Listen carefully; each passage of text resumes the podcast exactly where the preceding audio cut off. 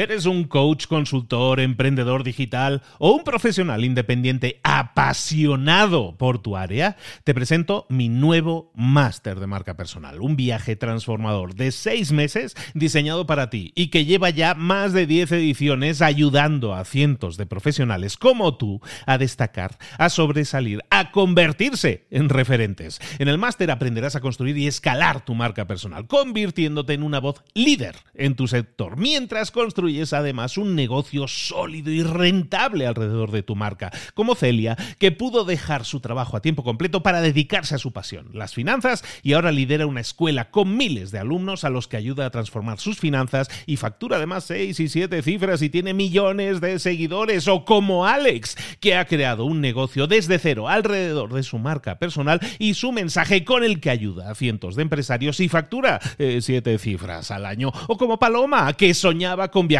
por el mundo y que ahora vive como nómada digital con cientos de miles de seguidores y más de 17.000 alumnos. Gracias al máster, su sueño pasó de ser una idea a una realidad rentable y reconocida. Este es el momento de que tú también dejes tu huella, de influir y de vivir por fin de tu pasión. Visita librosparaemprendedores.net barra marca y descubre muchas más historias de éxito de gente que confió en nuestro método. En junio comenzamos además la nueva generación y añadimos más novedades, más servicios y más soporte que nunca.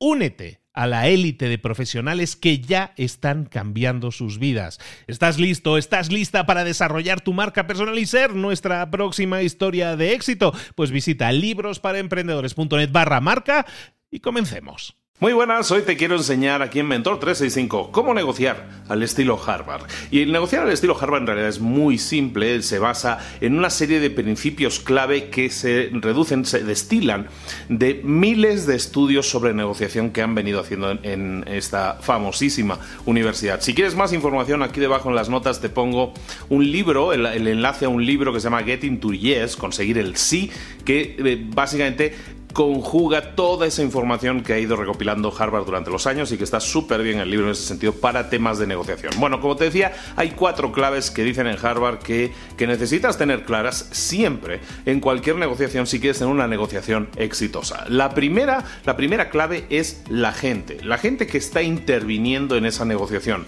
Y no se trata tanto de conocer y saber al detalle todas las intimidades de esa persona, muy al contrario, se trata de que sabiendo cómo es cada persona, sabiendo las personalidades, lo que nos hace saltar y lo que no nos hace saltar, tener todo eso en cuenta. ¿Para qué? Para eliminarlo. Toda esa capa de emoción tiene que quedar fuera de cualquier negociación. Absolutamente toda capa de emoción tiene que quedar fuera. ¿Por qué? Porque siempre que mezclamos emociones, siempre que mezclamos nuestra personalidad y la volcamos en una negociación, aunque eso, según las películas, es como súper, ah, pues es la persona súper, tiene un carisma, ¿no? Esa persona, lo que tenemos que hacer es precisamente quitar todo ese carisma, toda esa personalidad, eh, toda esa cosa que puede, ese ingrediente extra que realmente una negociación no necesita si queremos que sea exitosa. Por cierto, una negociación exitosa siempre se tiene que basar en un ganar-ganar. No puede ser que tú pretendas ir a una negociación y decir voy a pisotear a la otra parte. Eso no sería lo ideal, ¿de acuerdo? Entonces, basándonos en esa idea, tenemos cuatro claves. La primera, la gente. La segunda son los intereses. Los intereses es algo que, que es vital en una negociación. Tú tienes que saber qué es lo que te interesa conseguir. Y no tanto lo que, lo que quieres conseguir, que muchas veces en una, negociación en una negociación se discuten detalles, cosas que quieres conseguir, pero no es exactamente eso el objetivo. El objetivo, la meta, el resultado, eso es lo que tienes que tener claro. Si tú tienes claro el resultado que quieres, entonces en la negociación lo que vas a buscar son conseguir las herramientas que te permitan tener ese resultado. Y tienes que averiguar no solo eso de tu parte de la negociación, sino también de la otra parte.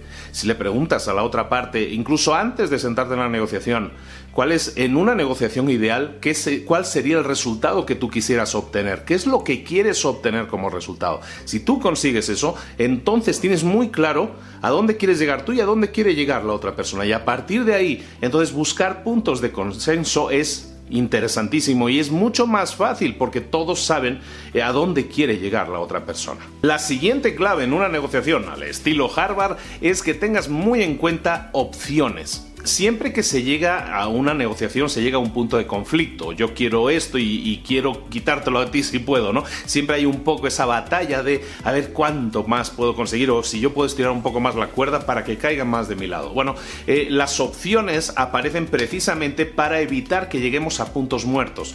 Hay momentos en los que va a haber un conflicto, hay momentos en los que va a haber eh, callejones sin salida, al parecer callejones sin salida. Lo que tenemos que hacer con, las opciones, con esta clave de las opciones, es tener muy claro lo siguiente.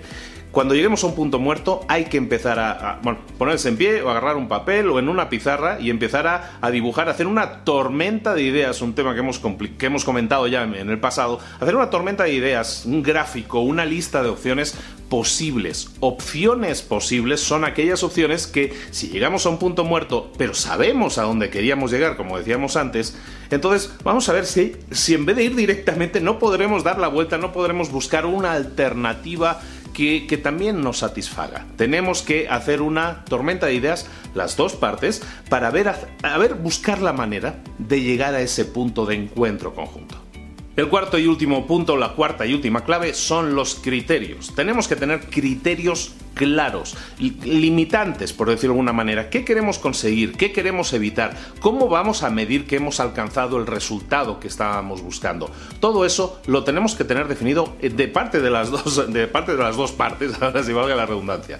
Pero es importante que definas los criterios por los cuales sabremos que hemos conseguido el resultado que buscamos y sabemos que hemos llegado al fin de una negociación productiva para ambas partes. Esos criterios los tenemos que tener definidos y pueden ser cosas tan simples como decir si esta reunión tiene éxito, nosotros eh, habremos conseguido tal cosa, vosotros habéis conseguido tal cosa y en resumen habremos evitado tal otra cosa.